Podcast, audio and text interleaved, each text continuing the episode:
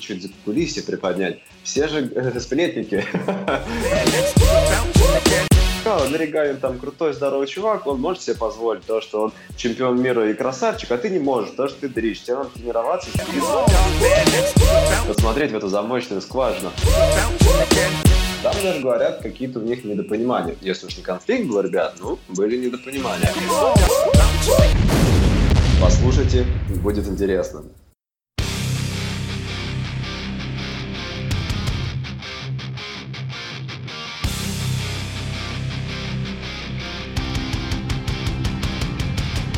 Всем привет! Вы слушаете вторую часть 32-го выпуска Skillcast с Евгением Богачевым. Приятного всем прослушивания! Женя, а скажи, пожалуйста, как ты вообще видишь э, развитие кроссфита либо функционального многоборья в дальнейшем в России? О, классный вопрос. Ба. Вижу ли я будущее? Да, да. да. Я на самом деле много времени этому не уделяю, потому что, мне кажется, это не имеет смысла, потому что слишком комплексный процесс, который происходит, там экономика страны и, короче, много всего. Но ну, да. я, думаю, что, я думаю, что надо концентрироваться вот на, на том, что в твоей зоне контроля находится, да, а в рамках моей зоны контроля находится повышение моей квалификации тренерской, да, вот затыкание этих дыр, которые я вижу там, э, ну, в разных направлениях повышение моей квалификации. И дальше, собственно, вот это как раз э, то, насколько я могу на сообщество положительно влиять в чем-то. Если я могу то есть, если я могу, как я делаю, вот, вот это для меня имеет значение. Если я знаю, что если я повышаю свою квалификацию, я знаю, что если другие тренеры повышают свою квалификацию, то за будущее кроссфита можно не переживать. Потому что тренер тот, кто является э, носителем идеи, концепции, тот, кто ее транслирует другим людям. Да? Если вот мы будем стараться, если мы не будем, типа, о, да, мы все знаем, у нас есть level, один, два, мы такие все из себя elite, там, фитнес-тренеры с десятилетним стажем, или 15, или 20, mm-hmm. или сколько угодно, и мы там воспитывали чемпионов, а ты вообще кто, да, и так далее. Вот если мы не будем такими, а вот мы когда говорили о качествах, которые нужны тренеру, я сказал, что первое это, э, это терпение, но второе это скромность, а третье это голод, да, и вот скромность, чтобы ты там не верил в собственный хайп свой, какой-то там весь из себя тренер чемпионов или, или неважно, кто, или же разжигатель, да, ядерный. Вот. А, а дальше это голос, чтобы ты постоянно развивался, чтобы ты не думал, типа, ну, вроде знаю достаточно, норм, типа, а, там, неважно, да, займусь чем-то Вот чтобы этого не было. Если мы так будем подходить к вопросу, нормально все будет. И клубы будут работать, и люди будут ходить, и экономика будет, и так далее. А если мы все будем мнить себя там, типа, или как-то спорить, кто первый в кроссфите, и кто mm-hmm. дольше в кроссфите, да, и кто больше соревнований провел, или больше атлетов воспитал, вот тогда как бы будет, ну, только хуже. А как ты считаешь, нужны соревнования по кроссфиту и в каком формате они должны проходить? Для любителей, для атлетов группы А? И сколько их должно быть, чтобы был спрос на это? Но, смотрите, соревнования, я думаю, что надо проводить, да, потому что, э, потому что для определенной части населения соревнования по кроссфиту являются вот их способом самовыражения и подкрепляют их мотивацию, да. Вот. И это мне нравится, мне нравятся любительские форматы больше всего, потому что они не затратны финансово, да? Их можно сделать э, практически самоокупа... их можно сделать самоокупаемыми, можно даже небольшой плюс вывести, а это важно, чтобы эти соревнования продолжали проводить. Потому что мы видим с вами сейчас, да, что соревнования там перестают проводить, те, которые раньше делали, потому что они, они затратные, и это, это проблема финансовых средств, проблема человеческих ресурсов, которые можно на другие там цели э, направить, да, более эффективно. Вот, поэтому э, любительские, мне кажется, они в этом плане очень важны, важнее. И опять-таки, да, в том плане, что любительские, они должны быть вот как, как гонка героев, как, э, как какой-нибудь, не знаю, пробежать десятку на марафоне. Вот что-то такое, что ты можешь просто пойти и сделать, потому что можешь. Вот Сергей об этом сказал сейчас, да, когда у тебя люди просто тренируются и становятся лучше, и в определенный момент они понимают, что они могут еще и пойти и посоревноваться где-то, что-то пробежать, где-то там в какой-нибудь Snowdrop Challenge. Как просто пра- праздник, да? В субботу пойти да, да, да, да, пивка попить, а спортивный праздник себе Активный делать. отдых, активный, активный отдых. отдых. да. вот эти соревнования, вот такие, когда вот так к ним относятся, они для меня совершенно точно имеют смысл. Для высокоуровневых атлетов это тоже нужно, нужны соревнования, ну, хотя бы какие-то одни титулы, может быть, да? Угу. Потому что, ну, смотрите, если бы не было CrossFit Games, не было бы того кроссфита в мире, который мы сейчас видим. Не да, было безусловно. тысяч клубов, да? CrossFit Games — это клей, который вот это все сообщество мировое держит воедино. Не будь этого клея, будет просто 15 тысяч разрозненных клубов, которые скажут, типа, о, а зачем нам кроссфит? У нас, типа, и так есть клиенты, мы с ними работаем, и, и все, да? Потому что mm-hmm. это так и есть. Как бы, что? Вот. А, а эти соревнования, они двигают методологию. Российские соревнования точно так же, да? Ты готовишь людей ты решаешь вот вполне там такие э, серьезные задачи, вот как этого человека подготовить к соревнованиям, при этом, чтобы он остался здоров, при этом, чтобы это соревнование или подготовка к соревнованию была частью долгосрочной подготовки. И это все дает вклад в методологическую подоплеку, то есть это, это углубляет наше понимание тренировок в целом. И потом мы в каком-то виде это и на обычных людях, на наших вот подопечных тоже применяем, да, вот эти все подсобные работы, всякие, все эти профилактики травматизма, повышение подвижности, даже в чем-то работа с головой, э, это тоже можно применять, и я, я об этом писал, да, у меня была какая-то пространная статья, что вот, вот работа с топ-атлетами, она вот в этом разрезе для меня имеет смысл, как в автомобильных гонках, да, когда а вот эти супер хай-тековские болиды, когда необходимость их построить, э, она двигает весь там автопром, по сути. Ну, раньше, по крайней мере. Угу. И вот у нас примерно точно так же я это вижу. То есть не самоцель, типа там соревнования или, или медали какие-то, а в основе всего, да, вот это желание развивать физическую культуру в людях, вот. И дальше, по сути, необходимо вот эти драйверы этого развития. Один из них – это атлеты высокого уровня, на которых все смотрят, на которых равняются, хотят быть Кронингами, Фрейзерами, сейчас уже э, Хренниковыми, да, хотят быть. Это хорошо, это хорошо. У людей должны быть какие-то путеводные такие, я не знаю, звездные, не звездные фигуры, как ориентиры на пути. Типа, о, вот как бы клево, мы с ним занимаемся тем же самым, только я вот на уровне здоровья, он на уровне спорт результатов, но это тоже там кроссфит, да?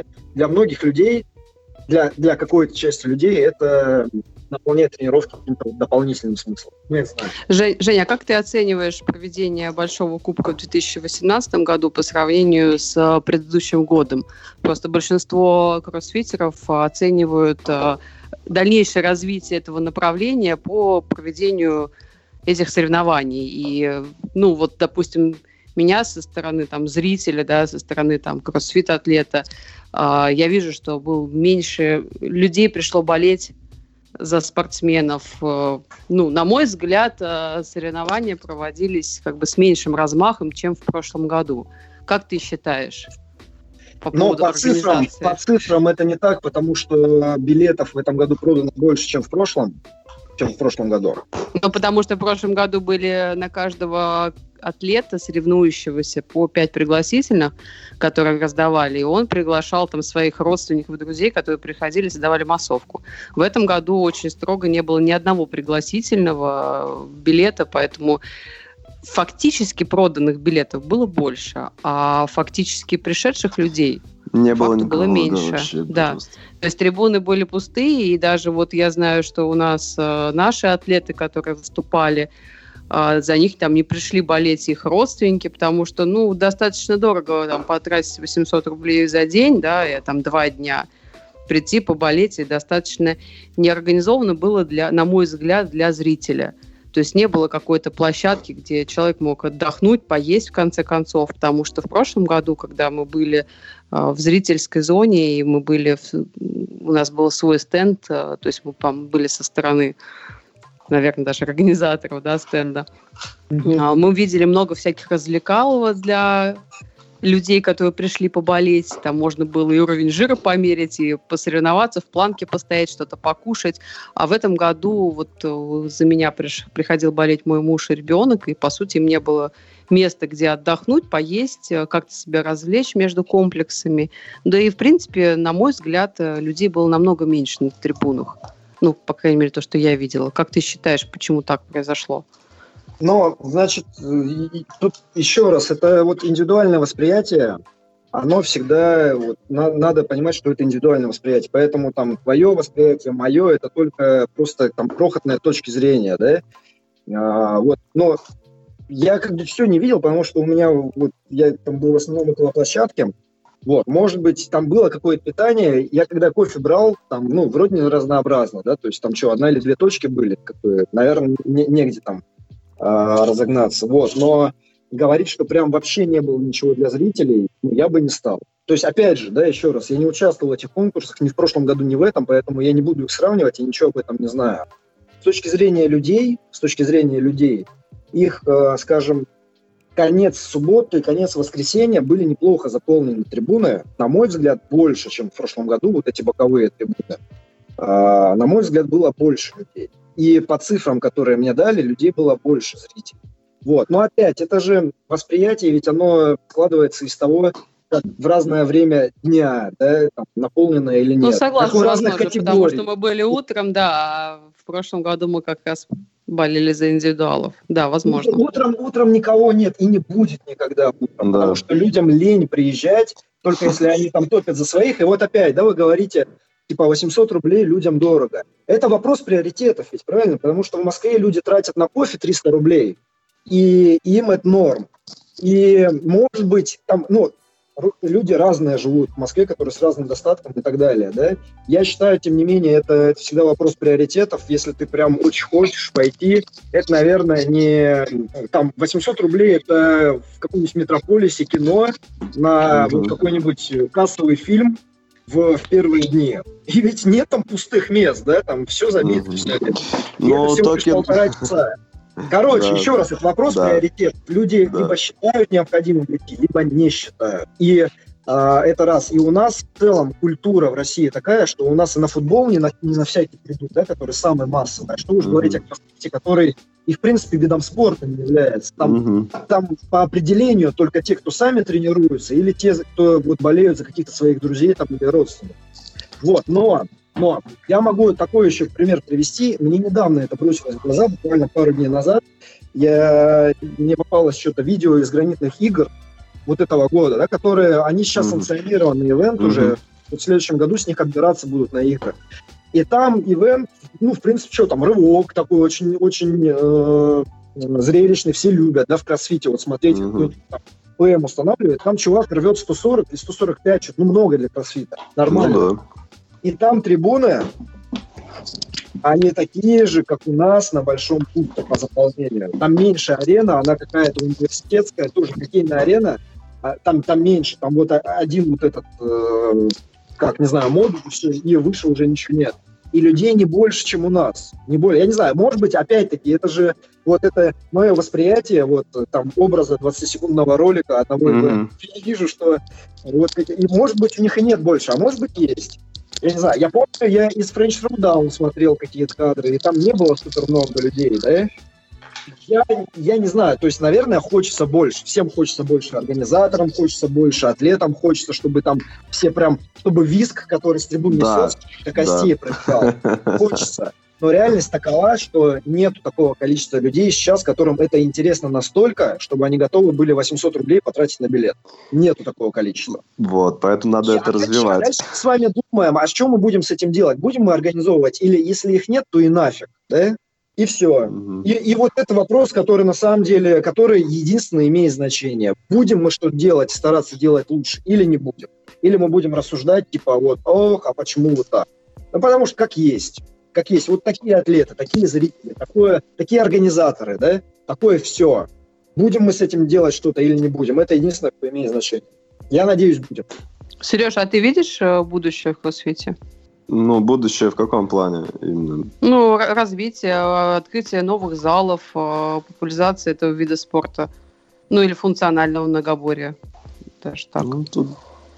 На самом деле, по этому году тяжеловато сказать именно какие-то прогнозы давать. Э, вот мы видим то, что Идол там отменил соревнования, восьмерка там отменилась летом. Ну, то есть какие-то такие э, челленджи, которые задумывались с точки зрения популяризации вида и вовлечения любителей да, в кроссфит, они потихоньку ну, убираются, да, за... Ну, вот Евгений вопрос сказал. любителей. А разве это любители э, легенды восьмерка? Мне кажется, это уже Но... более серьезный формат, и как раз любители туда Но... не идут, и, возможно, поэтому ну, они да. не собирают нужное количество людей. Нет, ну, восьмерка, я То считаю, изначально формат все тяжелый. Пошли. Ну, на пушистую заробу, да, но тут э, сравнивать как бы... То есть э, восьмерка и легенда — это соревнования, это любители именно. Я классифицирую как, ну, то есть задает нам а, ну, непосредственно организатор, да. Угу. А уже, например, группа А — это группа А, там, топовые атлеты, или там элит, как на турдаунах, идол. Вот. А пушистая заруба — это, например, как фитнес-челлендж, например, или кроссфит-челлендж, тусовка, да. То есть мы, мы у нас тогда, условно, там каждые выходные, можно сказать, что у нас соревнования в скиллфите, да, мы делаем там, какие-то командные комплексы. Вот. Ну, а, просто в восьмерку там людей нужно много собрать. Вот я даже вроде собираю там две команды, это 16 человек там. Собираешься с ними, там, отрабатываешь комплексы. Один заболел, другого в командировку вызвали. И, ну, как бы очень тяжело. В итоге одну там команду только собрали, реально. Потому что, ну, людей много. И столько тяжело вот прогнозировать, чтобы, да, голословно не быть, но, например, по большому кубку, что я увидел, по этому году, это, ну, наверное, все-таки больше э, спад какого-то интереса. Может, он естественный спад, в этом нет ничего страшного, но, э, как Евгений сказал, если работать, э, продвигать это, то, что я, например, потому что скиллфит вижу, если как бы работать, то будет, э, все будет. Вот. А, например, вот 800 рублей Женя, вот, э, хорошо, сейчас я договорю, извиняюсь. А, Женя сказал, вот приоритет, там 300 рублей кофе пьют или там в кино ходят, э, но 800 рублей это такие деньги, и на Спартак можно сходить, да, условно, ну, футбол самый популярный вид спорта. Футбол, да. Да, да. То есть, например, здесь это уже от организаторов э, э, зависит, например, как это продвинуть. То есть, я считаю, изначально нужно э, людей э, собрать, например, сделать какой-то лучше э, бесплатный вход там с этими конкурсами и э, какой-то фитнес-движухой, э, аниматорством, да, ну, под, там поставить какие-то, можно, э, магазины там рибаковские, ну, или кто там, партнерские, да, и там на продажах сделать еще больше денег, чем на билетах, потому что люди там будут, условно, там целый день или большую часть дня, ну, и что-то купят. Ну, то есть это уже экономика пошла, так вот, в двух словах объясняем просто свое мнение. Ну, то есть я считаю, все равно люди должны быть, люди должны это видеть. Вот, а, потому же, там, как вот Женя говорит, Granite Games, там, международное соревнование, там, народ не очень тоже много, но если вспоминать Games, э, там, вот, мои любимые, наверное, 15 год и 16 когда люди там в проходах стоят на рывковых этих лесенках, ну, штангу там, понятно, все любят э, кроссфит-ивентах, это круто, и видео получается крутые, и это как-то все востребовано, и со стороны тренера ты чувствуешь, что вот все хорошо, и со стороны атлета, и зритель, и все вовлечены, об этом много говорят, и когда проводится должная медиа работа, это, это все как бы ну, не буксует. А когда да. нет должной медиа работы, когда вот это все чуть-чуть спадает и начинается вот, да, как там некоторые там писали, там это вот плохо нам дали или еще что-то, когда вот это все вот начинается, э, как вот в замкнутом помещении, когда оказывается, да, начинаете друг друга грызть, вот это не очень как бы хорошо. Не, я почему спрашиваю? Да, можно я вот сейчас скажу? Да. Смотрите, у меня несколько здесь есть моментов, несколько. Во-первых, это не началось сейчас, вот после этого большого кубка. Это началось... Да, безусловно. В 2013 году провели соревнования, первые зимние игры в Яраклеоне. И сразу началась вот эта возня, сразу началась возня, сразу началась грязь, и они хотят там типа ухапать денег и что-то еще, и вот всякая ерунды, да? Ты должен понимать, что если ты хочешь что-то сделать, ты должен быть готов к тому, что благодарных будет не, не так много, как ты ожидаешь. Они будут, конечно, люди ценят, да, но не все. Вот, да, хорошо пустить за бесплатно, хорошо. Я согласен, mm-hmm. то есть я как бы таких решений не принимаю. Я тоже да. считаю, что, наверное, можно. Если тебе эта касса не делает, можно да. там просто пускать людей и все, и типа норм. Но все равно будут жаловаться. Они будут говорить, была плохая еда. Они будут говорить, была дорогая еда. Они будут да. говорить, надо было ходить, тратить полчаса, чтобы пожрать в какой-нибудь ривьере, да, вот я угу. там Угу. Будут все равно. То есть ты не угодишь всем. Ты не угодишь. И дальше еще один момент относительно трибун. Региональные отменили. Один из, один из моментов, почему, да, вот там большие угу. расходы, понятно, но они тоже не везде собирали. То есть игры собирают со всего угу. мира, получают люди, да, да, да. и платят 100 долларов за то, чтобы быть на территории, и 500 долларов, чтобы быть в Колизее. Да? Угу. Готовы на эти траты. Вот. Но на региональных не так. На региональных где-то забивают. Да, где-то нет. А где-то нет. И где-то они вообще вот в каких-то регионах, там, Латинской Америке, они да. полупустые. То есть если, типа, и Кастро об этом писал в книге своей, что он предпочитает, когда соревновательные площадки монтируются в выставочных зонах, потому что они тогда могут сделать трибуны небольшие, чтобы они были забиты. А на готовых спортивных объектах часто трибуны выглядят пустыми. Поэтому, ну вот так, я не думаю, что кроссфит, он в мире настолько вот прям супер-пупер развит, чтобы mm-hmm. полные стадионы. Нету такого, да? Футбол все равно и игровые виды, они будут собирать больше. Потому а, что у них та- тайминг полтора часа. И ну, я считаю, что нужно да. кроссфиту расти тоже. Вот, ну, фитлига, когда была, как бы затея была хорошая там. Да не будем там в подробности, там, но вот э, идея, что она как идея театра, условно, идея там полтора-два часа, это вот идеально. С точки Потому, зрения кто, зрелищности, да. Да. Кто, кто будет смотреть целый день? Ну, это очень тяжело. У людей работа, дела свои, как бы... Да, да, да. Еще один момент, еще один момент, который я бы хотел сказать относительно вот этого будущего, там, кроссфита, многоборья и так далее. То есть, если говорить о брендах, то будущее не ясно, да, вот там угу. он может изогнется. Сейчас вот поменяет формат, поменяет по-дурацки как-нибудь, все в итоге забьют, да. скажут, да ну нафиг, да, угу. вот. Но тренд, он сохранится, да, и то, что кроссфит сделал, а, и изменил вот этот тренд фитнеса, да, с тренажеров на вот эту функциональную тему, это сложно, это нельзя отрицать, потому что, блин, если ты пытаешься вот такие очевидные вещи отрицать, то, ну, серьезно никто mm-hmm. не будет понимать. Mm-hmm. Сейчас много уже разных, сейчас буткэмп, да, разные там типа мы как кроссфит только без штанг, мы как кроссфит только на кардиотренажерах, мы как кроссфит только, вот таких вот полно, и такое останется. Соответственно, тренд он сейчас никуда не денется. И мы видим, что фитнес-залы делают эти кроссфит-зоны, в которых mm-hmm. не будет, наверное, ортодоксального кроссфита, и они не будут аффилироваться, да? но mm-hmm. люди будут тренироваться, там, тренироваться с собственным весом, с внешними отягощениями, будут становиться здоровее и сильнее и так далее, если там будет нормальный тренер. И опять мы утыкаемся в то, что тренду, а, я думаю, что тренд надолго вот этот, потому что он как бы в нем много такого есть настоящего, да, без вот этой искусственной, изолированной там темы. Mm-hmm. А, вот, какие конкретно бренды будут всплывать или тонуть, какие конкретно люди будут всплывать или там, там теряться, да, это уже вопрос, э, вопрос в частности. Я бы вот так, короче, резюмировал. Не, ну я здесь абсолютно с тобой согласна, и я тоже не считаю, что кроссфит где-то загибается, и мне на самом деле просто даже обидно слышать какие-то вот очередные там статьи или интервью, где говорят, вот, все, кроссфит загибается, потому что вот на соревнования там эти отменились, эти были плохо организованы. Это всего лишь одни соревнования, это один человек, который отвечает за организацию угу. этих соревнований. Да. И судить о развитии какого-то направления а, из-за того, что кто-то где-то накосячил, плохо провел там рекламную кампанию, ну, на мой взгляд, просто неправильно. Потому что да. тот же самый большой кубок, если я сравниваю в прошлом году, когда они делали рекламную кампанию у них, если помните, были такие видеоролики, где да, где-то там я готовлюсь к большому кубку. Это создало, естественно, такой ажиотаж, и все смотрели, все хотели прийти поучаствовать, все болели там за Владимирову. То в этом году это было меньше. Те же самые легенды Москвы, да, которые отменились. Но угу. единственная информация о том, что легенда будет, это было в феврале, когда они выложили график соревнований, и дальше была тишина узнать о том, будет, не будет, где будет, когда будет, было вообще невозможно. То есть найти, а, где они об этом писали, было сложно. Задавали вопросы, они не отвечали, и ну, о рекламе какой-то вообще речи не шло.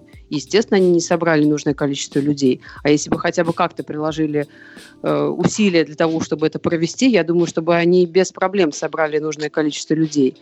Восьмерка, ну, здесь отдельная тема. Тоже как Ой, бы не было никакого, просто. да, ну даже не то, что лето, на мой взгляд, тоже не было никакого информирования, никакой рекламы. И, ну, 8 человек в команде достаточно много.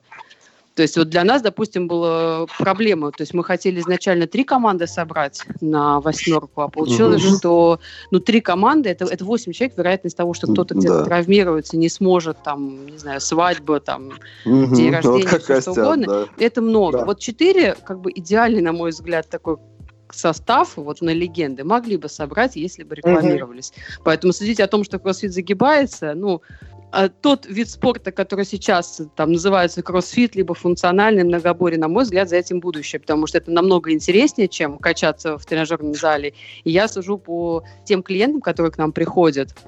Из и они заинтересованы, да, им это все нравится, приходят их друзья, занимаются, у них хорошие результаты, и это намного интереснее. Даже Нет. я говорю, вот сейчас э, я смотрю, там Алекс Фитнес сейчас открыл функциональную зону достаточно большую, и вот да, за да. этим, наверное, будущее, а не за соревнованиями, да. А Нет, здесь уже ну... вопрос, кто возьмет на себя организацию следующих соревнований. Угу. Нет, тут безусловно то, что с точки зрения фитнес-концепции, э, то кроссфит или, так сказать, функциональное многоборье или функциональный тренинг, он, да, на подъеме, я считаю. То есть, ну, работы много, можно развивать, развивать, развивать. А то вы меня так чуть в сторонке оставили, после я сказал, что кроссфит загибается. Я просто резюмировал. Все, все, включайся, Серега, давай. Пошел отсюда, да. Портишь малину всю. Да, да. Выгнали пинками просто. Это тоже, вот что я хочу сказать еще. Да, э, вот у нас же все только-только на самом деле начинает развиваться. И есть разные, вот с точки зрения соревнований, есть несколько организаторов разных. Но надо понимать, что там ведь не всегда там понятно, зачем делают соревнования. Вот зачем Идол проводил эти соревнования? Вот зачем их так много было в прошлом году? Я не знаю. Потому что они тоже. не окупают, Это никто не знает. Это затратные мероприятия. Поэтому, когда они в этом году их отменяют, для меня это закономерно, потому что я понимаю, ну типа, ну блин, надоело, да? То есть, если это по линии федерации функционального многоборья, это вид спорта, это федерация, это там соревнования, это, собственно, то, через что они свою миссию несут, да, тогда как бы там естественно, что они проводят.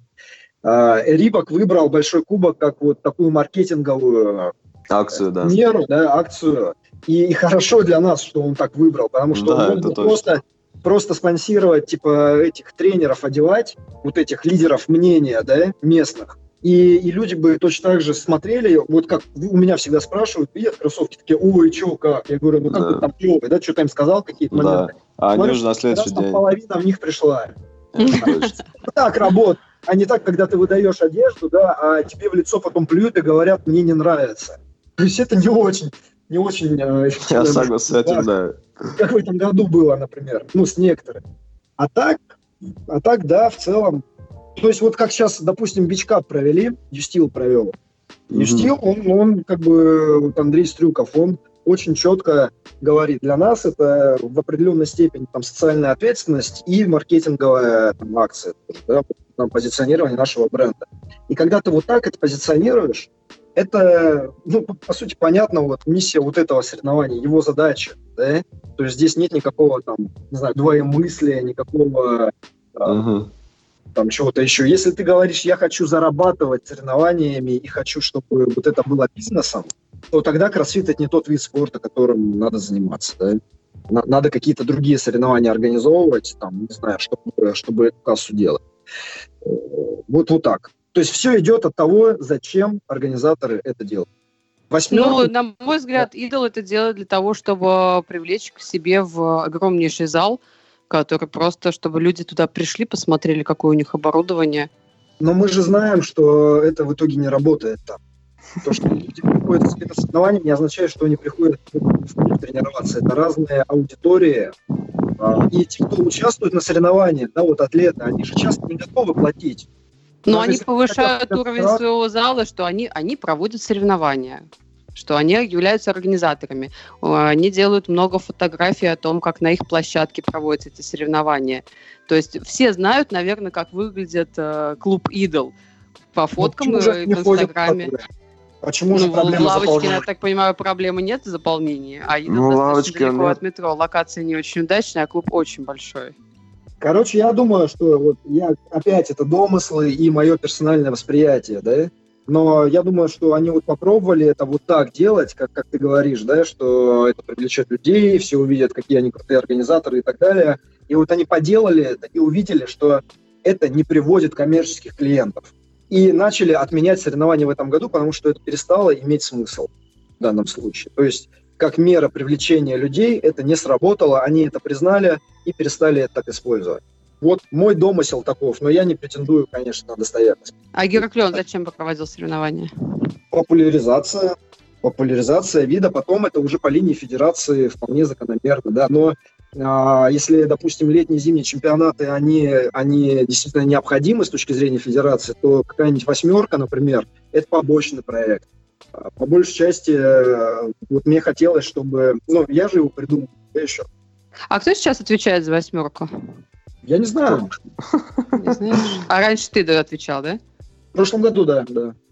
А ты именно с точки зрения тренировки, ну, как бы комплексы писал, либо именно ты полностью организовывал там рекламные кампании? Ну, нет, нет, нет, потому что нет, не, не бывает такого, что один человек полностью все организовывает, это всегда коллектив. Моя задача это были, это моей задачей было придумать концепцию вообще, да, что это за соревнование, каких людей он должен привлечь, задания, которые для этих людей будут посильны там и интересны.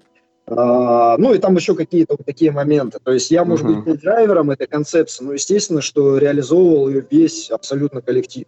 Вот. Просто в этом году сложилось ощущение, что если предыдущие восьмерки кто-то организовывал, то в этом году ощущение было, что человек, который этим занимался, его больше нет, и, а кто-то просто это сделал вот ну, как получится, потому что я, мы, я была как зритель в этом году, и, ну, с точки зрения организации, как-то было все очень слабо по сравнению с предыдущими годами. Ну вот, может быть, это потому, что там действительно вот концепция именно этого соревнования, она не является ключевой. То есть ключевой, наверное, сейчас. А, я опять же сейчас не буду утверждать, потому что я уже сторонний человек, я уже со стороны на это все смотрю, вижу столько же, сколько и вы. Вот. Но мне кажется, что с точки зрения развития федерации необходимы вот эти летний чемпионат, зимний чемпионат, региональные соревнования особенно, да, которые э, двигают все дело в регионах. Это все нужно, и нужны нормативы. Нормативы, которые будут какой-то еще дополнительный смысл давать для людей, вот там, вот этих разрядников, да? Ну да. А когда будут нормативы-то? Так, откуда я знаю, еще раз, это не ко мне вопрос, я полгода... Вообще, это просто фантастика и, не знаю, нонсенс. Как можно признать вид и без нормативов? Как, как вид спорта без нормативов может существовать? В процессе, есть, типа, я так понимаю. Он, он, потому что... Вид, нет, потому спорта, что... градацию скажи, как у тебя, ну, методичка, как, вот, методичка есть хоть одна по функциональному многоборью, где можно зайти? Да, и... методичка есть, ее писала Протасов и Женя Абдурахманов какое-то mm-hmm. еще время назад. Ну, смотрите, ведь а, вообще, как бы, признание вида спорта – это такая многоступенчатая процедура. Ну, да. Первое – это включение его в реестр, да, видов спорта. Это первое. Дальше идет аттестация. Вот нужно подготовить как раз вот этот план развития спорта, там куча всякой еще, кучу-кучу документации, в том числе нормативы, чтобы пройти вот эту аккредитацию. И уже потом, после этого, ты можешь организовывать соревнования и присваивать разряды участников. То есть это вот, вот так. И в нашей стране это все, как бы вы знаете, как это все непросто. Так, хорошо, пока Таня замолчала. Жень, давай мы про соревнования поговорим. Да, очень здорово ворвался. А, смотри, все мы знаем, что ты большой, был директором а, Большого Кубка 2018 И а, скажи, пожалуйста, с какими мыслями ты берешься за, за, за составление программы? соревновательные? Ну, наверное, первая мысль, которая у меня была, что спортивный директор очень странное звание. Да, но я, знаешь, каждый раз, когда слышу на соревновании сейчас меня это по не то чтобы коробит, но для меня это странно. У меня это внутри меня как-то не, не, не укладывается, да? Хорошо, а вот. как ты хочешь, как, как называется? А на самом деле никак. Как, никак. как один из организаторов. Нет, нормально. Ну, короче, это все, это вопрос... Ну, Женя просто скромный, нормально. Спортивный директор тебе идет, давай.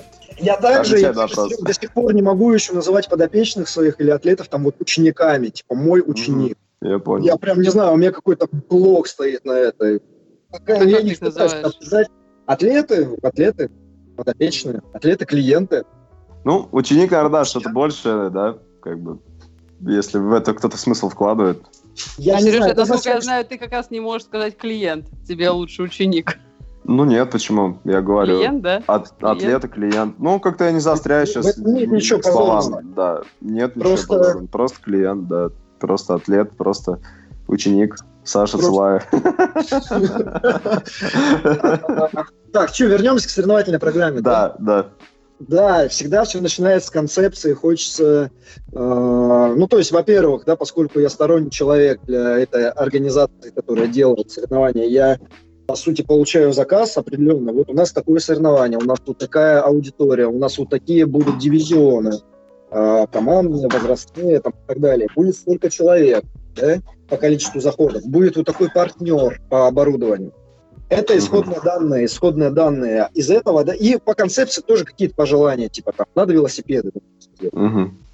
Вот. От этого мы дальше начинаем идти, дальше идет, э, собственно, что? Идет понимание того, как, или мое представление, наверное, о том, как должны выглядеть или могут выглядеть тесты на соревнованиях это зона мощности в первую очередь, потому что мы же работоспособность тестируем, да? Угу. Соответственно, это максимальная, субмаксимальная, около максимальная анаэробная аэробная мощность ну, и так далее. Дальше это навыки, которые смотрим. Дальше это какая-то, может быть, новизна по оборудованию, но мы это обязательно обсуждаем сначала, вот в данном случае с юстилом, то есть что они готовы, что у них уже есть по оборудованию, просто в наличии, да, что они готовы привести, и что они готовы произвести, типа вот как носилки, например, да, угу. которые, которые были произведены вот конкретно под эти соревнования, но с прицелом, конечно, на использование и дальше. Потому что нет смысла что-то под одно. Мы не геймс, да? Угу. Мы не можем себе позволить вот просто типа там под одно соревнование там играться.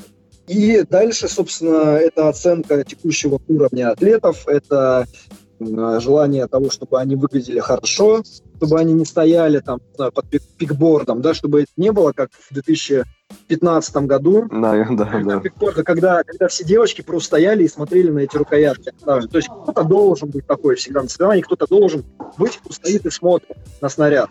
Но большая часть должны с ним работать. Да? Тогда это будет создавать драму и Конечно, конечно, это творческая, для меня это творческая задача, она мне поэтому интересна. Mm-hmm. То есть я понимаю, что я где-то могу просчитаться, где-то я могу сделать что-то, что... Вот как 16 годом было, например, да, был, uh-huh. да, Я считаю по-прежнему, что эта программа была одной из лучших, которую составлял. Но многие uh-huh. со мной не согласны. И многие мне вот там... Эрик Палкин подходил и говорил, типа, блин, у любителей интереснее, чем у нас. Может uh-huh. быть интереснее, но с точки зрения вот тестов мощности, э, всяких там локомоций, тех, ну, короче, вот, вот всего-всего по совокупности параметров, которые у меня есть, знаете, как фильтры.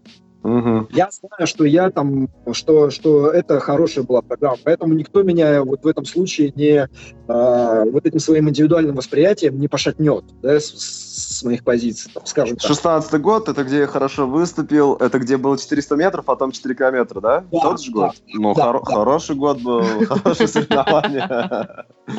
Не, ну, кому нравится, кому-то нет, но нравится или не нравится, это а, это во многом эмоциональная оценка, да? Они просто на руках не могли ходить, они многие это, упали просто, там же надо было 24 метра примерно пройти. Многие и... не могли ходить, многие да. не могли подняться по канату без ног, многие да. не могли через барьер перепрыгнуть, не знали, с какой да, ноги да. надо да? чтобы не сквозь пробежать, а, а, а да. на... Короче, мы здорово, здорово. челлендж сделали, вот, и в этом году чуть-чуть по-другому было. В этом году, опять же, да, это ведь э, во многом субъективное. Вот, э, то, что я узнал, или ну, как бы мои изыскания по утомлению, по вообще mm-hmm. там, физиологии утомления, mm-hmm. потому насколько много в утомлении когнитивного mm-hmm. и эмоционального аспекта. И хотелось вот этот когнитивный и эмоциональный аспект его чуть-чуть поднять. Да? Вот эта неопределенность, которая часто там была, типа ты можешь сам определять порядок, или ты можешь uh-huh. нативную дорожку выбрать, или что-то еще. Она uh-huh. в каждом ивенте была, в каждом ивенте. И это, по сути, по сути, я пытался это запрограммировать, типа, что конкретно вот здесь или как конкретно вот в этом задании я хочу вывести атлета из его зоны комфорта, да? Uh-huh. Чтобы у него было больше сомнений, больше сомнений в себе. Или наоборот, он типа лучше через это проходил, да, чтобы у него было больше шансов э, пессимистично воспринимать, да, воспринимать негативно. Организаторов заданий, что угодно еще, но это ведь так и работает. То есть кто-то mm. с улыбкой на лице проходит через все, да, а кто-то, вот он ведется на эту игру, которую на самом деле я навязал в данном случае, да. Mm-hmm. Я вот mm-hmm. вас здесь, собью здесь. То есть были косяки, которые были не запланированы, да, вот с великом.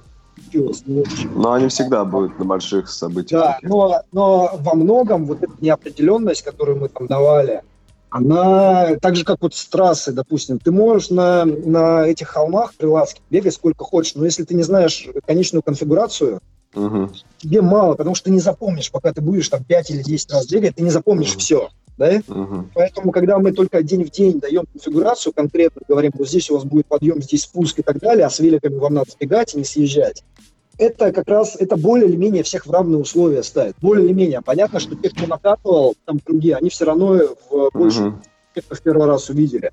Но более-менее мы вот таким образом пытались их уравнять. И когда ты не знаешь, вот ты бежишь, ты выбегаешь на подъем, и ты не знаешь, сколько он длится, и ты не знаешь после этого подъема, что там будет, спуск, ровная площадка или подъем дальше какой-то затяжной. Угу. Вот это рождает в голове то, что рождает, и это то, что мы тестируем. Да? Это вот э, о чем я говорю, что мы подготовленность в целом тестируем, не просто физические качества, но и тактику, и способность справляться с неопределенностью и со сложностями вот такими. И способность, блин, даже одежду надеть, которую тебе организатор выдал, это тоже навык, да? Да. Тоже как в онлайн-соревнованиях, навык – это вовремя указать результат комплекса твоего. Во-первых, снять сначала правильно, правильно сделать, потом указать результат. Не все справляются с этим. А, и это, ну да, вот такой фильтр. Жень, смотри, у тебя есть какой-то идеологический посыл при составлении программы? Ведь мы знаем, что на CrossFit Games, ну, это прежде всего шоу, да, такое как бы спортивное, зрелищное. И, ну, то есть мы стараемся быть похожи на Games на Большом Кубке? Я или, не знаю. Это... Или нет? Ну, это нормальный вопрос, то есть, ну, мы же кроссфитом занимаемся, значит, мы должны как бы создать, ну, как бы высшее соревнование СНГ, это и есть, наверное, наши CrossFit Games. Ну, например, тот же комплекс, да, там, локаль... ну, концепция, как я, например, смотрел, она э, соблюдается. Ну, есть там червяк у команды, да, есть, например, комплекс на, лока... на локальное закисление, то есть когда у тебя там байк, потом ГХД, потом ты держишь зашагивание, когда ты, ну, тестируешь определенную группу мышц, как ты можешь э, тащить такие комплексы. Ну, то есть угу. все это, конечно, на региональном мы видим, правильно, этапе на Games. Ну, то есть ты стараешься как бы под... Э, э, концепцию именно Games ов это тоже создавать, плюс еще что-то свое, да, добавлять авторское. Короче... И, ну... Или ты... Угу. Или ты, может, вообще что? не обращаешь внимания на это, типа... Не, ну, я не могу, я не могу не обращать внимания, потому что мне ведь нравится кроссфит, я смотрю Games, да, что-то там не может не влиять.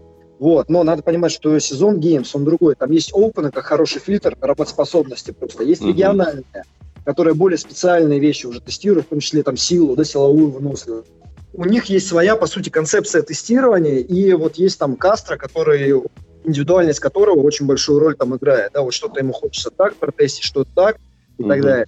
Вот меня здесь у нас говорят, типа, я кашу под Кастро. Быть там русским Кастро. Слушайте, ну это такая нелепость. Это, а, я не хочу никого обидеть, не хочу никого обидеть. Но, а, вот всерьез можно думать, что, типа, там, мои устремления или устремления человека могут ограничиваться типа попыткой закосить под какого-то, не знаю, американского чувака. Да. Ну, то есть это не кажется странным, да? Понятно, что там я точно не воспринимаю такие соревнования, как типа наши геймс или себя, как я Кастро, вот я такой властитель, mm-hmm. да? Mm-hmm. А, ну, я на самом деле об этом писал статью, вот, поэтому я вообще на этом большом кубке случайно оказался, самый последний человек, который уже никого не оставалось. Вот, поэтому mm-hmm. я не собираюсь себя там, вот, я такой незаменим. Это не так. А на следующий год а, будешь там? Ну, будет год, будет пища, знаете, как будут mm-hmm. и соревнования по Будут ли вообще, да. И там много, много всяких если и, и много сослагательного наклонения, в общем. Жень, Поэтому... смотри, угу. от меня вопрос такой, ты хорошо сказал, чем меньше знаешь, тем э, на, проще, условно, да, в плане тренера э, суждения. Вот э, по поводу соревнований, то сама программа э, лучше, чем 17 год. Я вот как и атлет, и как тренер, то есть, опять же, свое личное мнение высказываю. То есть за программу тебе просто респект, ну, все очень круто. Реально, по той же весовке, да, например, можно было влепить всем тот же э, дедбол, да, 70 и 50 килограмм, а ты поставил 50-30 килограмм. Ну, вообще да. круто.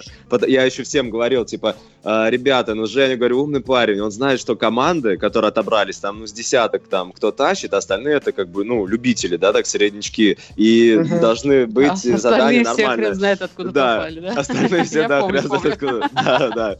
Поэтому, говорю, Женя не позволит вам умереть, потому что мне многие говорили, типа, блин, как там, что сейчас вообще пипец нас раздает. Ну, то есть баланс такой был э, сохранен, вот за это просто вот мега уважение такое тренерское. Но э, помимо того, как я вот сказал ранее, э, это же шоу, типа, нужно же испытать человека именно, тестировать. И мне, например, как тренеру э, не нравятся некоторые движения, которые, ну, да сказать, небезопасны. Мы можем, да, сказать, что в футболе бьют по ногам там, или в тяжелой атлетике. Нет. Ну, например, там, когда пистолетики там на пульсе. Ну, просто, знаешь, не, например, когда ты смотришь какие-то соревнования, там, борцов, mm-hmm, специализацию, mm-hmm. тяжелку, люди есть даже делают тяжело, но это как красиво, да, там, на коньках. Они все равно делают эту сальтуху или как там тулуп, да если они даже падают, они эстетично поднимаются. Ну, то есть mm-hmm. сохраняется вот эта легкость движения.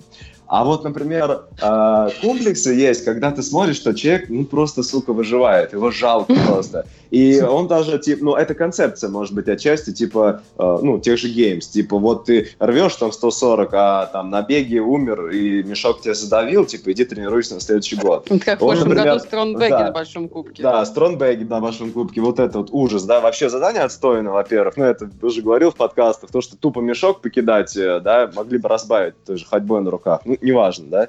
А, mm-hmm. а во-вторых, то есть, ну, видно, когда человек там не готов, даже если он там типа топовый атлет, да, там, ну, вот его ломает, он это криво делает, как-то выживает, там, финиширует, mm-hmm. финиширует.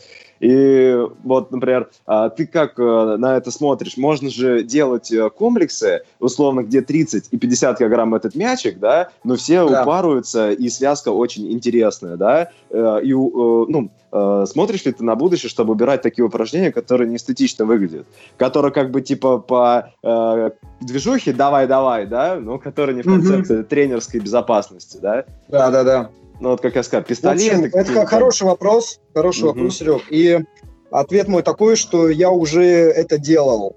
Угу. Если вот я сейчас объясню, да, вот мы когда начинали, там, 13-14 год, да, и там 15 не знаю, там mm-hmm. ведь, э, вот нам тогда многие попрекали, типа, вот, mm-hmm. это не кроссфит, что вы там даете, ага.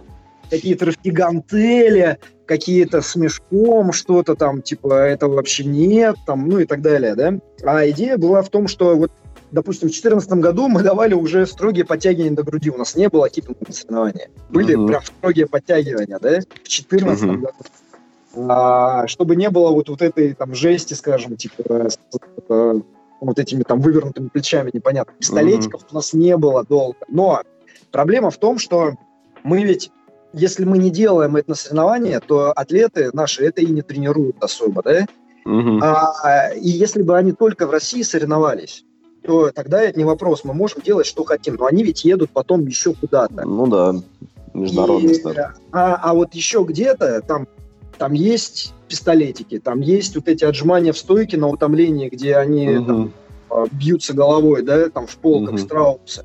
Там есть GHD-сетапы в большом объеме, всегда тоже на утомление. Там есть mm-hmm. много такого, что, в принципе, по-хорошему, я бы не ставил соревнования. Но, mm-hmm. еще раз, если я не буду этого никогда делать, атлеты не будут этого тренировать, потом они будут ехать туда и там э, ломаться, mm-hmm. потому что они, в принципе, к этому не готовы, да, а, будут выглядеть там хуже всего. Ну и, короче, вот, вот какие-то такие моменты, то есть мы mm-hmm. все равно мирового движения. И пока пока кроссфит, вот пока в кроссфите есть прыжки на коробку эти дебильные, да? Соревнования. Да-да-да. Тоже их будем делать, соревнования. Мы вынуждены их делать, потому что к ним надо тогда готовиться, да? А, надо воспринимать это просто как вот, вот есть это и что ты хочешь, ну, как бы не хочешь не участвовать, но если ты участвуешь, ты должен это сделать и не рвать себе ахилл. А, вот, берут их совсем, да, вот сейчас они отказываются от этого, от, от коробки, делают там с помощью рук, делают со сшагиванием, с гантелями, uh-huh. еще что-то. А, вот, и то, что убирает вот эту ударную нагрузку, ну, окей, значит, они все равно диктуют тренды, да, потому uh-huh. что все смотрят на геймс. Мы по да. этим трендам дальше как-то пытаемся ориентироваться и работать в чем-то самостоятельно, но в чем-то нельзя, короче, их э, игнорировать. Нельзя. К сожалению. Или, да. или нет. знаю, может быть, здесь не к сожалению. А бывает такое, что ты вот все придумал с методической точки зрения, логистики, а на соревнованиях смотришь на комплекс и понимаешь, что что-то не выстрелило, не получилось? Да, постоянно же такое. Ты же не можешь все предусмотреть, да? А, то есть, ну, в этом году с велосипедами у нас не так получилось. Хотя там как бы, ну, это не, это, не, это не от тебя уже зависит. Нет, именно по комплексу, что вот ты бы как бы ты смотришь вот комплекс какой-то, который ты сделал, а ну ты ожидал несколько иначе, что это будет выполняться. Э, ну, часто такое бывает. Вот на фитлиге одно я помню, в 2015 году мы делали, а, Серега должен помнить, один помост, и там делали рук с виса, по-моему, на три раза. Угу. И помнишь, там было подсвечено, затемненное помещение, подсвечен да. помост, и вот все выходили по очереди и делали. Но это было так затянуто в итоге, что всем, короче, просто стало скучно, да? И ты вот пока вот такие моменты, ты думаешь, типа, блин, будет вроде хорошо, и потом ты смотришь, и не, не, вообще не хорошо. А мне понравилось, я там порвал больше всех. Я или Палкин там. Нет, мне, мне как ивент тоже понравилось. Понравилось, какие веса там подняли, как это выглядело, да? Но в динамике... Ну, в динамике, да. Это тяжело отлично получилось. Ну, с фитлигами теми вообще было много интересного, потому что, поскольку все это было так спрессовано по времени, да там все на таком дичайшем утомлении делали вот эти да, это... последние задания, что то, что ты думал будет не так тяжело, в итоге вот... В итоге было говорю, просто ад. Просто да? А, то есть кто-то норм, но большая часть там думаешь, ё-моё, блин, наверное... Концепция, конечно, но... Концепция прикольная. А так, ну, чем, чем дальше, наверное, тем э, мы же стараемся учитывать и опыт, и ошибки, и свои, причем, и ошибки там, Games, да, вот, э, то, что там было с пикбордами. И мы в этом году уже сделали как? Мы сделали высоту меньше у девочек. Количество угу. одинаковое, но высоту меньше. И смотрелось в итоге хорошо. кто-то стоял, некоторые, но в общем и в целом делали, да, большая часть делали эти пикборды. Если бы мы сделали полную высоту, то стояли бы почти mm все. Хоть там это сто процентов. Сделала, да, там, не знаю, Комарова, может быть, сделала. Ну, так, короче, там 3-4 человека, остальные бы стояли и это было бы уже не так. А, вот, поэтому, естественно, зрелищность, как бы, когда я там, пишу программу сейчас, вот, мне эта зрелищность, она важна, потому что это в конечном счете эмоции самих участников и самих атлетов, и мне должно быть интересно же смотреть. Я же это и для себя делаю в том числе, да? Mm-hmm. То есть, если я что-то там типа написал, а потом, а, не, скукота. Но как бы это, это, мне кажется, глупо. Вот, хочется, чтобы а, чтобы это было прикольно. Как с этим бичкап сейчас, да, Юстиловским. Тоже ведь там вроде как песок и минимум оборудования, но хорошо получилось, потому что песок дал антураж, море дало антураж, там барханы mm-hmm. И вот, вот эта локация сама, она в итоге, э, то есть даже ну, задания простые на бумаге, а то, как они там сыграли, они сыграли гораздо лучше в силу вот как раз вот этой локации. То есть что-то дает просто море и солнце, да, но еще и вот этот ровный песок, где он должен быть ровным, холмы, где э, там есть холмы, и ты там бег по холмам можешь дать вот этим песочным дюнам. Э, коса, которая там в 10 метрах от линии берега, по которой можно сделать бег. Ну, в общем, вот какие-то вот такие моменты, которые в итоге людям реально и челлендж создают дополнительный, и эмоции, главное, да, то есть им прям вот, ну, Бичкап вроде как понравился. По крайней мере, отзывов, как после Большого Кубка, никто не писал. Ну, после Большого Кубка, я так понимаю, несколько человек всего негативный отзыв, а дальше просто пошла волна. Так всегда. На самом деле, я вот там Жене Верещак тоже говорил после этого всего, да, а, допустим, в 2013 году после зимних игр, в 2014 году после зимних игр была почти каждый год вот как по расписанию, вот примерно такая же ситуация, когда пишется один или два каких-нибудь поста вот таких, да, угу. и дальше их все постят и начинают что-то обсуждать. Причем это что-то, оно как бы никакой ни конкретики не несет, угу. ни ничего. То есть там Здорово просто, подметил. просто возня. И ты дальше а, либо ты готов вот к тому, что будет такая возня, либо ты это все очень близко воспринимаешь и, ну, реально э, стрессуешь. Да, вот от себя хочется коротко сказать, что вот если что-то не нравится, я считаю, нужно просто обсуждать лично и конструктивно. Я вообще против э, зла такого, и случается, ну, разное, да, и ошибки, и вот какие-то там промахи, но лучше не грязью там залить там организатора или там человека, а предложить что-то конструктивное и попробовать там на будущее исправить. Все на самом деле проще. Вот, как бы за позитив. Но люди, видишь, что любят иногда... Ну, я за, я за позитив, но также и за качество, качественную организацию. Если люди берутся проводить соревнования, то нужно проводить их на уровне и ответственно к этому относиться. Это не касаемо большого кубка, как бы, да, здесь у меня, я, угу. в принципе, согласна.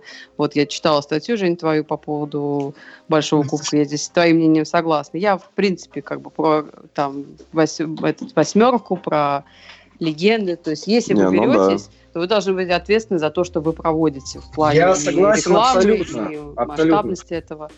То есть во всем, и в большом кубке точно так же, да, то есть если я подписываюсь на это, вот как на там, написание заданий, сценария и так далее, но я беру на себя ответственность и за последствия в том числе, да, и, ну, слушайте, я же там в Гераклеоне, вот этого мы много, да, хапанули так в 13-14, вот этих вот эмоций со стороны, поэтому я, в принципе, был к этому готов, я знаю, как это происходит, как бы ничего нового, а, вот, но, да, если ты что-то делаешь, то есть это, как знаете, красная линия просто, которая должна через жизнь каждого человека проходить. Неважно, чем ты занимаешься, но если ты это делаешь, старайся делать это хорошо. Учись делать это хорошо, да? И старайся с каждым разом делать это лучше. Ну да, да. Это всех касается. Тех, кто отзывы пишет, тоже касается. В следующий раз будешь писать отзыв, по крайней мере, со знаками препинания. Ну вот какие-то такие моменты. Да, здорово. Да, ну и в, в качестве организации тоже, организаторы тоже, даже если им пишут какие-то негативные отзывы, вполне можно достойно ответить на этот отзыв, не вступать в какую-то перепалку. Да, да, да. А, достойно ответить, что да, здесь где-то накосячили, зато вот здесь вот мы постарались. Да, надо, надо на самом деле просто как бы отвечать, что мы там, естественно, все примем к сведению и постараемся. Ну да, постараемся лучше. Потому что это единственное, что имеет смысл, да, там стараться. Да. Это... Жень, посоветуй три вещи, на которые тренеру нужно посмотреть по-другому, если он чувствует, что оказался в тупике и не развивается. А, может быть, ему надо по-другому посмотреть на свою скромность, свой голод к самообразованию и на свое терпение. Может быть, на это. Обычно, обычно когда ты чувствуешь себя в тупике, а, обычно это, это означает, что ты вот сконцентрировался на какой-то узкой части процесса, думаешь, что здесь... Ну, например, ты думаешь, что все дело в кроссфите в митохондриях. Да? Это Вася. Тебе надо в мышцах, и типа, и все пойдет, и ты станешь чемпионом. И потом в какой-то момент понимаешь, что ты там в тупике, да? Скорее всего, ты слишком узко мыслишь, и вот серьезно, мы все очень ограничены в наших знаниях, в нашем восприятии и так далее, да? Если ты чувствуешь, что ты в тупике, просто взгляни со стороны, чего ты не знаешь, чего ты еще не делал, чего ты хотел когда-нибудь начать, хотел когда-нибудь изучить, но так и не изучил, так и не начал, да? Вот, посмотри на вот эти, взгляни в глаза своим слабостям, чего ты не знаешь просто, да? А, в чем ты боишься, ну, вот эта некомпетентность твоя в каких-то вопросах, которые ты а, на, на людях избегаешь какими-нибудь там заумными фразами обтекаемыми, а внутри себя знаешь, что, типа, блин, вот этого я не помню, или этого я не знаю просто. И над этим работай, и все, и ты сразу увидишь такие точки роста, на самом деле. Когда вот этого самодовольства себе не, поз... не, не позволяешь и не растишь, точек роста всегда их просто миллиарды, жизни не хватит. Женя, а ты выступаешь в каких-то соревнованиях сам? Конечно, как спортивный директор. А как атлет? Не выступаешь нигде? Я участвовал в Snowdrop Challenge. Э, э, с ребятами. Да, с ребятами. И э, я буду участвовать в опенах и я думаю, что в следующем году я тоже буду участвовать в вот этих Snowdrop там э, и так далее команды. Да, мне нравится. Я ну, люблю. то есть любительский уровень, да? Но да, потому что профессионально, во-первых, я уже давно не могу соревноваться на том уровне, да, то есть надо было тренироваться и как-то пытаться расти, но я расту в других. У меня там стезя другая. А в данном случае я вижу соревнования, ну вот уже говорили чуть раньше с Сергеем, да, как э, активный отдых. То есть вот собраться с людьми, которые мне нравятся, и пойти на соревнования, там с ними потусить, пообщаться и подвигаться в удовольствие. Вот это клево. Да. Ну, круто, да. Слушай, ну и в заключение, посоветуй, пожалуйста, три книги, оправленные мотивацией в спорте. А, значит, э, выскочила из головы. «Психология чемпионов» Боб Ротелло. Она вот так и называется, она есть на русском языке переведенная. Очень хорошая. Потом на, на русском языке сейчас я уже видел что-то из переведенное Джона Вудена. Это американский тренер, ну, уже покойный, по баскетболу. Он считается одним из чуть ли не величайшим тренером 20-го столетия. Баскетбол. Он очень крутой, у него много регалий, но у него очень-очень сильная философия тренерская, да, и его точку зрения, его восприятие вообще спорта его роли как тренера, атлетов и их роли в спорте, оно, мне кажется, это ну прям золото. Я бы советовал всем. Есть несколько у него книг на английском языке, и вот что-то я видел уже на русском есть переведено. Я бы считал, что все, что вот там с Джоном Вуденом, обязательно к прочтению. Угу. Меня это очень сильно, по крайней мере, на меня повлияло. Вот в шестнадцатом году я их там прочитал, прям у меня вообще все перевернулось. И что еще? По мотивации, по голове, если там по, по психологии, то, может быть, еще э, есть, я не помню, как она называется, книга Алексеева по аутотренингу. Э, психологическая подготовка спортсменов, что ли, или психологическая подготовка в спорте, вот как-то так. Она старая, советская, но она классная, там есть прям практические рекомендации, что, что можно делать в моменте. Хорошо, спасибо. Почитаем, очень интересно. Хорошо, Жень, спасибо большое, что время нашел и уделил нам. Спасибо за то, что да, позвали. спасибо, было С интересно. удовольствием поболтали. Ну, приятно Все, было познакомиться. Да, взаимно. Все, всем спасибо. Все, Давайте. Спасибо, спасибо Жень. Счастливо всем.